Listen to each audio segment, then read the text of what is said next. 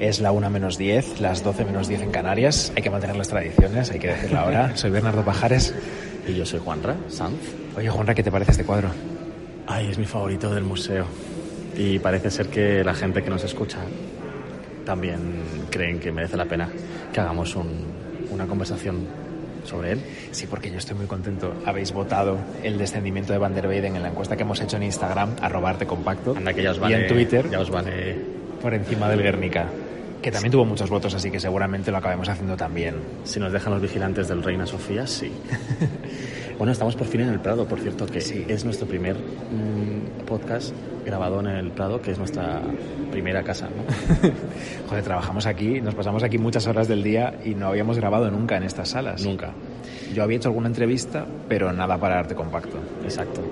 Y estamos, como podéis oír seguramente detrás de nosotros, eh, y bueno, y como sabéis por la hora que ha dicho Bernardo que es, eh, a museo abierto. No hemos querido mm, aprovecharnos de nuestra circunstancia y venir aquí a museo cerrado, sino que hacerlo como si estuviésemos de viaje por Madrid y venimos aquí al Prado a, a ver este cuadro. No hemos hecho la ilegalidad.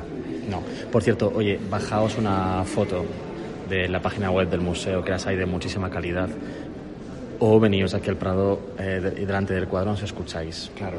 ¿Vale? Ahora mismo, bueno, escucharéis que hay sonido de ambiente porque es viernes ya, se acerca el fin de semana y viene mucha gente al Prado. De hecho, hemos esperado un poquito porque había un par de grupos por aquí contando el descendimiento de Van der Weyden, lo normal. Lo normal. Ahora se van al Bosco. ¿Cómo no verlo? ¿Cómo no verlo?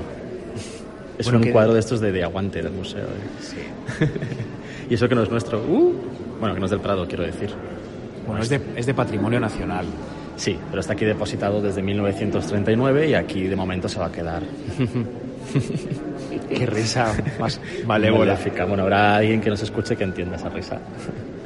bueno, ¿qué, qué vamos a contar del cuadro, Bernardo? Primero una ficha. Oye, ¿no vamos a contar la verdad absoluta? Yo sí quiero contar la verdad absoluta. ¿Cuenta? Ayer estuvimos grabando este mismo audio a las 4 menos 20 o 4 y 20 de la tarde. Muertos después de comer. Sí. Habíamos comido salmón. Era un momento horroroso del día, la verdad. Y se nos, eh, se nos vino el tiempo encima y acabamos así como un poco rápido el audio. Con tan mala suerte de que, bueno, luego en casa queríamos cortar ese último, los últimos 30 segundos porque habían quedado un poco raros. Y se borró. Se borró todo. Se borró por culpa de, las de la aplicación de Spreaker que no vamos a volver a utilizar. Ahí queda, muy bien. Influencer, muy bien. Uy, viene un grupo gigante que nos va a conquistar el espacio. Espero Bueno, si que hace no. falta nos movemos. Esto Venga. es así.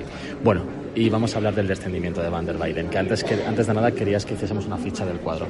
Es un cuadro que se pinta antes de 1443 y se dice esto de antes de eh, la fecha porque hay una copia, eh, la más antigua que se conoce de este cuadro, que está fechada en ese año, en 1443. Entonces, pues por eso sabemos que es anterior. Pero porque- tampoco debió ser muy anterior. Porque el cuadro, la tabla, no está ni firmada ni fechada por delante ni por detrás, por eso no se sabe cuándo es. Exacto. Lo pinta Roger van der Weyden por encargo del gremio de ballesteros. Un gremio era eh, esos grupos de profesionales que eh, re- regían, no, regían, sí, regían la producción de aquello de lo que estaban destinados cada uno de ellos, incluso también la enseñanza de los aprendices y demás, y tenían mucho poder en las ciudades, sobre todo mucho poder económico. Podría Eh, haber también gremios de comerciantes o de zapateros. ¿no? Exacto, también los hubo de pintores. Y en este caso es el gremio de ballesteros, o sea, los fabricantes y comerciantes de ballestas, los que eh, le encargan a Roger van der Weyden esta obra para presidir una capilla que poseían en una iglesia de Lovaina. Joder, qué pasta tenían, ¿no?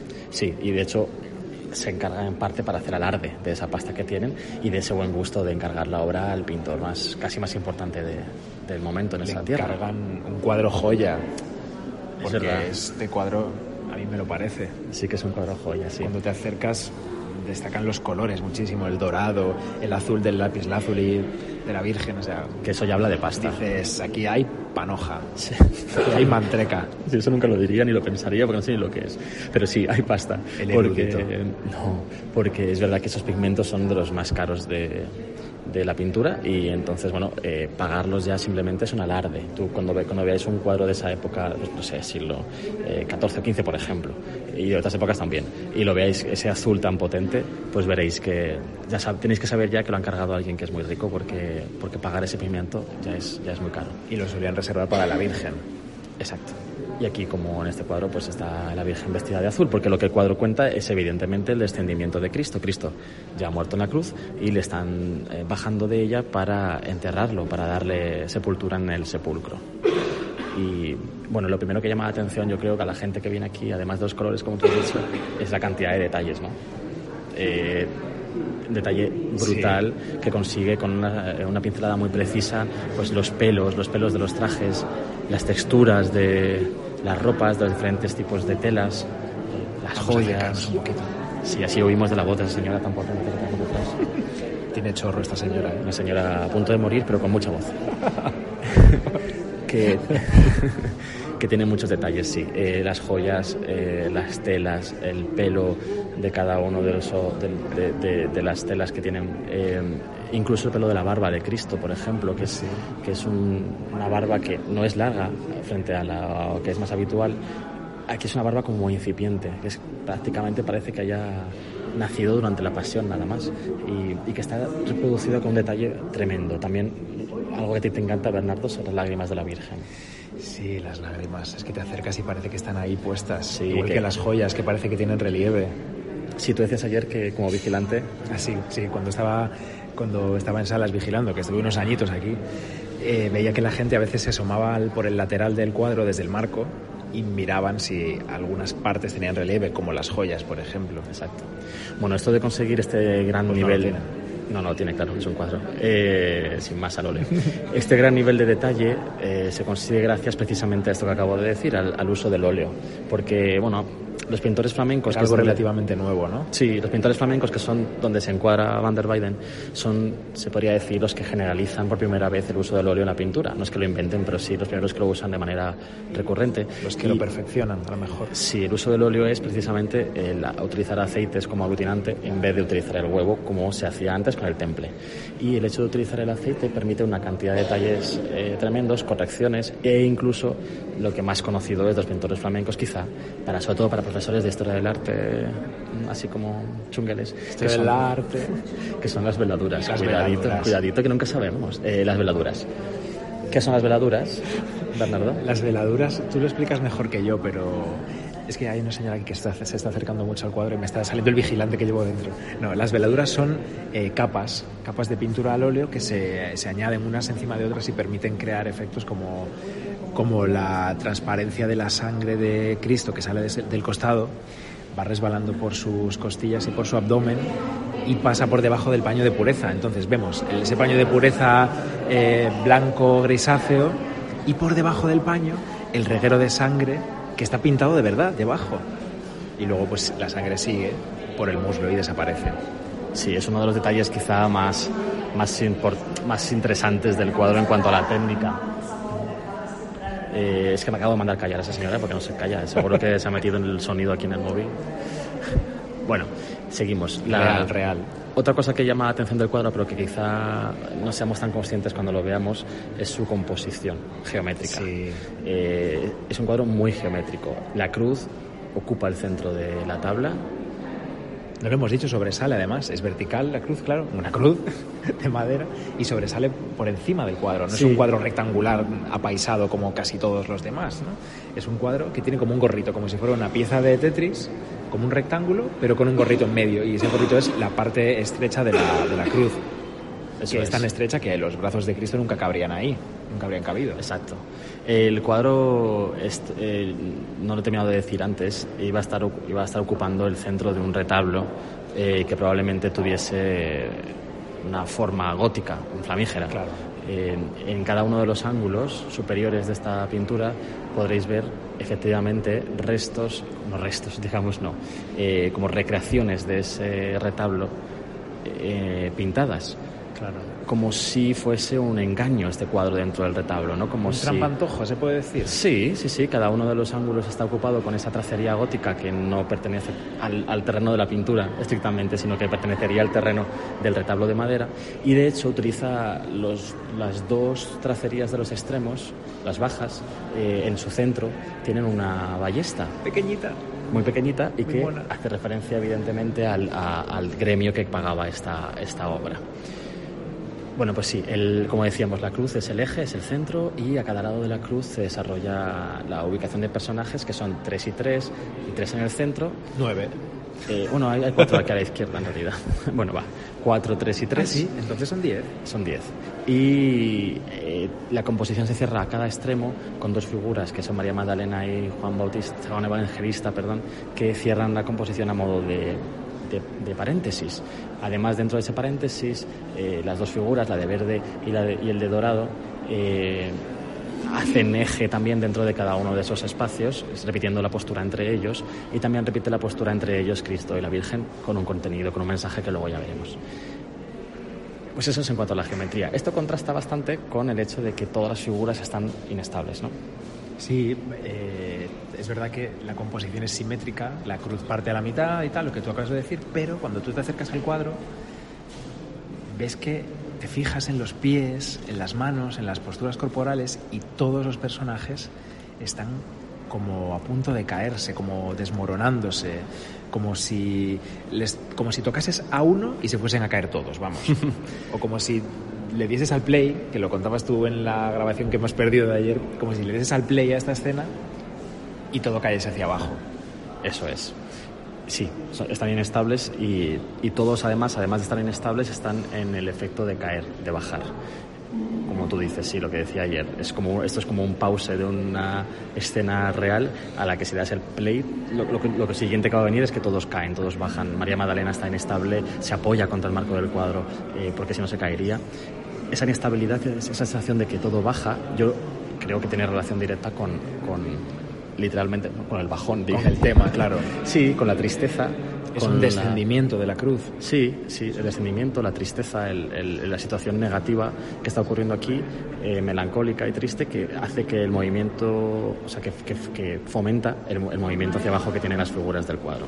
Si, si te fijas, yo qué sé, cualquier cuadro en el que tú lo que quieras es mm, eh, premiar al representado, es decir, bueno, hablar de su grandiosidad y de su gloria, eh, lo que ocurre es más bien es lo contrario, que las figuras tienden hacia arriba, si no, si no ellas, pues sus miradas, sus brazos, algo en ellas parece que están subiendo hacia arriba. Claro. Yo que sé, por ejemplo, de los, los cuadros de los santos del barroco, Sí. todos están como subiendo hacia el cielo, ¿no? Aquí arriba, aquí arriba, si venís al Prado y da la primera planta, hay un triunfo de San Hermenegildo que es exagerado ya, Sí. está como volando, es como un Goku de Dragon Ball ahí volando. Hay muchos más cuadros así, sí, pero por Sí. ejemplo, yo que sé, los retratos ecuestres de los reyes también están con el caballo en corbeta, o sea, con las patas de adelante levantadas, precisamente con sensación también de elevación, de subir hacia arriba, es decir, gloria hacia arriba, como que Bueno, tristeza y hacia este, abajo. este es un Cristo muerto, Claro. pero si fuese un Cristo resucitado, seguramente estaría subiendo, ¿no? Exacto. En las resurrecciones de Cristo Exacto. son hacia arriba. Por eso en este cuadro yo creo que todo cae, Tres todo baja. después, ¿no? Exacto.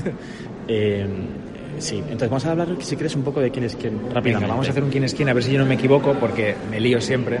No, no me extraña. Venga, el señor que sujeta a Cristo, que además te iba a decir antes que tiene las piernas que parece que está como que no quiere pisar la cola del vestido de la Virgen, pobre, eh, que, me- que Dios me perdone.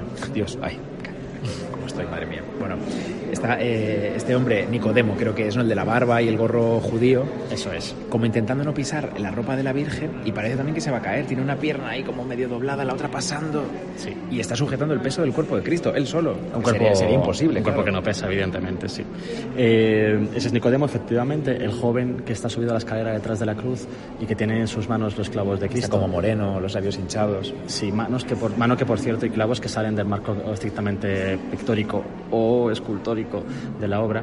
eh, y Qué que más grandes. Y que se mete en nuestro terreno prácticamente, es, sería un esclavo simplemente que está bajando a Cristo. Clavos que están manchados de sangre, estoy viendo. Sí, y el, y el, y el de Dorado, el personaje masculino sí. de Dorado que también coge a Cristo rica. es José de Arimatea, que era un hombre rico que era el propietario del sepulcro en el que se entierra justo después de esta escena a Cristo. Que consigue que se lo deje enterrar ahí.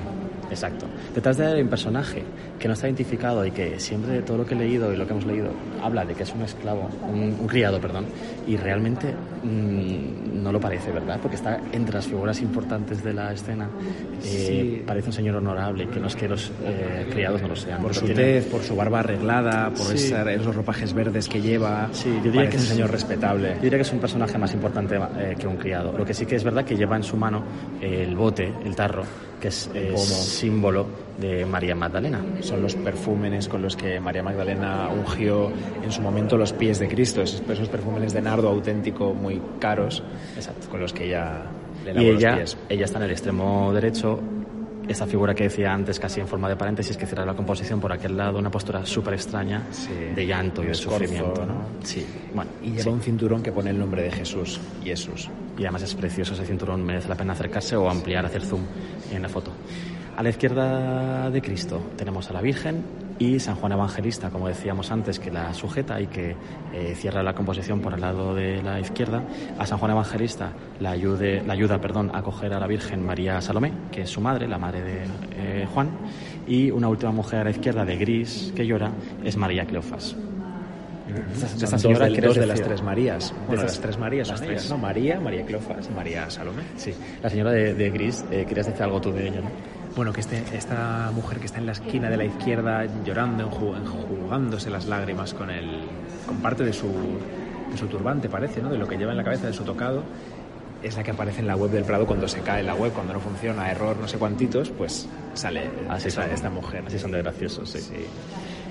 Pues sí, efectivamente. Bueno, eh, no hemos comentado, hemos hablado de la especie, de la sensación de relieve, ¿no? Y de, y de que los visitantes se acercaban a un lateral y miraban a ver si tenía volumen las figuras, pero no hemos llegado a comentar el hecho de que realmente el espacio en este cuadro no es un espacio real. Si os fijáis en la parte trasera, en el fondo real del cuadro, es, un- es dorado, es un fondo dorado plano, ¿no? Esto, esto ocurrió al aire libre, este episodio, pero no vemos un paisaje. Exacto, eso choca bastante con la idea de representar tantos detalles, es decir, que si tú haces tanto detalle, lo que quieres se supone que es copiar la realidad, ¿no? Y transmitir esa realidad. Sin embargo, el fondo no presenta ese paisaje teóricamente, que sería el, fomentar más el realismo. ¿Cuál puede ser la Si explicación No, hay un fondo dorado solo, sino que si os fijáis a cada extremo del fondo dorado, además hay como unas partes que, se, que entran en profundidad, es decir, que están creando, el pintor aquí está creando una caja, está creando una especie de, de- de hornacina dorada que formaría parte del retablo y no de la escena real que nos lleva a pensar que estas figuras son casi como esculturas. Yo creo que cuando llegase a esa capilla en la que estuviese en su momento, que por cierto, de donde la capilla desapareció ya, fue destruida la, la iglesia, eh, probablemente la- quien lo viese allí pensaría casi que estaba viendo esculturas y no viendo, y no viendo una pintura. Eh, por eso decía antes que la mano del esclavo que está subido a la escalera sobresale de ese marco eh, del retablo y se mete casi en nuestro espacio. Eh,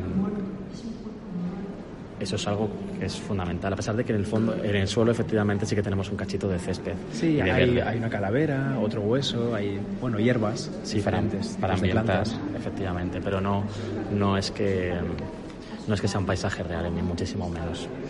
Por cierto, este cuadro no hemos dicho cómo llegó a España ni nada, así como rapidísimamente. Venga, cuéntalo. Eh, es un cuadro que, como decíamos, estaba en esa iglesia de...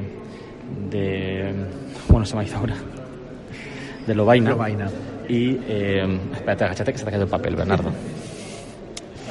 Y eh, bueno, en, en- en el año 1549 eh, la compra María de Hungría, que era tía de Felipe II. Así, Y hermana de Carlos V. exacto, a través de ella llega a Felipe II la obra en 1564. En- o al menos en ese año ya estaba en el, en el Palacio del Pardo. Es, es posible que Felipe II, en su visita a su tía, eh, dijese, uy, este cuadro lo quiero para mí. Y se lo trae al, Normal, yo también lo querría. yo también. Se lo trae para el Pardo y en 1566, poco después, lo traslada al Escorial, donde estuvo siempre hasta 1939, cuando llega al Prado con motivo de la protección de las obras en- por la guerra. Se decidió que era el mejor lugar para esta obra junto con otras, porque hay más obras que están en esta situación de que son de patrimonio, pero están en el Prado. Exacto. No vamos a entrar en eso ahora. No. Pero os lo contamos en otro capítulo si queréis. Sí, la obra, por cierto, tenía unas, unas tablas a cada lado que la cerraría. Anda. No es una escena como tal, sino que sería un tríptico, eh, pero sus, parece ser que sus lados, esas, esas tablas que se cerran, no, son, no eran tan importantes, no estaban pintadas, eh, como otros trípticos, por ejemplo, de Jardín de las Delicias, que está aquí al ladito, ¿no? Bueno, yo creo que realmente todo esto es una explicación como teórica. Esas ¿no? puertas, qué pena que se perdieran, porque estaría bien por las noches. Imagínate apagar la luz de la sala cuando el público se va, cerrar las puertecitas y que el descendimiento pues pueda descansar. Sí, seguro que a todo el departamento de conservación preventiva del Museo Nacional del Prado en el que trabajas, Bernardo, le habría encantado esta idea. Sí, sí, a mí también. Bueno, déjame ponerme a mi poético. Vamos a alejarnos, que hay un grupo y Juanra está poniendo cara. Tenemos dos grupos que la gente grita. Yo no sé por qué gritan. Estáis descubriendo el mal genio de Juan Ramón. Gracias, sí. Sanz. Bueno, sí, sí, la verdad es que me pone bastante nervioso que gritan tanto. Ya nos vamos apartando, va. Bueno, eh, finalmente, hablar un poco de por qué a la gente, o por qué a mí al menos, me pone la piel de gallina este cuadro, la verdad. Siempre que vengo delante de él me, pongo, me emociono. Y es porque transmite muchísima sensibilidad. Eh, sobre todo res- respecto al sufrimiento de la Virgen, que es como el tema central de la pintura en realidad. No es tanto el descendimiento en sí como el sufrimiento que tiene la Virgen por ello, ¿no? Desde aquí de lejos casi se ve mejor eso, ¿no? Sí, es cierto. Eh, y hecho, el, hecho de que se centre tanto en, la- en el sufrimiento de la Virgen es algo muy de la pintura flamenca, es muy del norte de Europa esto. Porque en realidad, pues en las Sagradas Escrituras la Virgen no sufría, porque ella ya había asumido desde el principio que Jesús venía, o que ella engendraba a Jesús para llevarlo al, al sacrificio. Era ¿no? su Para- destino. Efectivamente, para salvarnos a los demás. Sin embargo, bueno, pues en este cuadro y en la pintura flamenca en general, la Virgen sufre mucho. Es algo que luego eh, se extendería y que llega a España y que, bueno, aquí acabamos ya con la Semana Santa y la Virgen llorando por la calle, meneándola, ¿no? Eh, entonces, la Virgen en esta ocasión Pensé que de meneándola por la calle. bueno, es que se las menea, sí. Eh, la Virgen en este, en este cuadro eh, ha caído desmayada de dolor, con un color de piel bastante mm, Bueno, dramático. Es que la, la Virgen tiene más color de muerta que Cristo. Efectivamente. Y esto me lleva a, a decirte gris. que eh, ha caído, y de hecho ha caído en la- exactamente la misma forma que Cristo. Tiene el cuerpo exactamente en la misma forma que tiene En Cristo. la misma postura. Sí, no solamente están paralelos, sino que además están exactamente en la misma postura. Los brazos están exactamente iguales. Sí, Para como mí, haciendo un arco los brazos. bueno, lo que están haciendo ambas, yo creo, y eso es evidente, yo creo, hacen la forma de una ballesta. Ambos tienen forma de ballesta, que eso nos recuerda, de nuevo, quién había encargado esta obra. ¿Quién ¿no? paga por esto? Exacto. Pero bueno, lo que voy es que la Virgen, al tener la misma postura que su hijo y desmayarse de dolor, yo creo que la idea que está transmitiendo el pintor es que acaba de morir, acaba de morir en vida ella también. Su hijo ha muerto, está muerto, es así, pero ella acaba de morir en vida a ver morir a su hijo, ¿no? El sufrimiento de una madre equiparado al sufrimiento de un hijo que acaba de morir. Es decir, aquella madre que pierde un hijo, pues también muere, ¿no? Aunque, aunque siga viva. Y la muerte de un hijo nunca se supera. Bueno, no sé, tampoco hace falta hacer de sangre de esto. bueno, pues yo creo que más o menos es lo que queríamos contar, ¿no? Sobre todo porque la alumna esta del grupo no para de gritar. Y ahora que este, este corrillo de gente que había aquí, que habían decidido pararse delante del Van der Weyden para hablar de sus cosas, Es verdad. se han ido, ya nos podemos ir nosotros también. Muy bien. Pues nada, que seguiremos hablando de cositas, ¿no? Por Madrid. Sí, contadnos, por favor. eh, tenéis nuestras redes, nuestro Twitter, arroba arte compacto, nuestro Instagram, enviarnos mensajes o comentarios como queráis, en público o en privado, y nos contáis de qué os apetece que hablemos. Nos encantará. Espera que vuelven los jubilados. Nos, enca- nos encantará que nos contéis eh, lo que no os gusta. Eh, si hemos fallado en algún dato, que seguro que sí. Si tenéis más idea que nosotros de alguna cosa, pues contadnos. Y os invitamos. Vale, un besito. No nos aplauden a nosotros, ¿eh? No, aunque Por estaría cierto, bien. estamos en Spotify, así que seguidnos en Spotify porque ahí van a estar todos los capítulos también. Exacto. Gracias.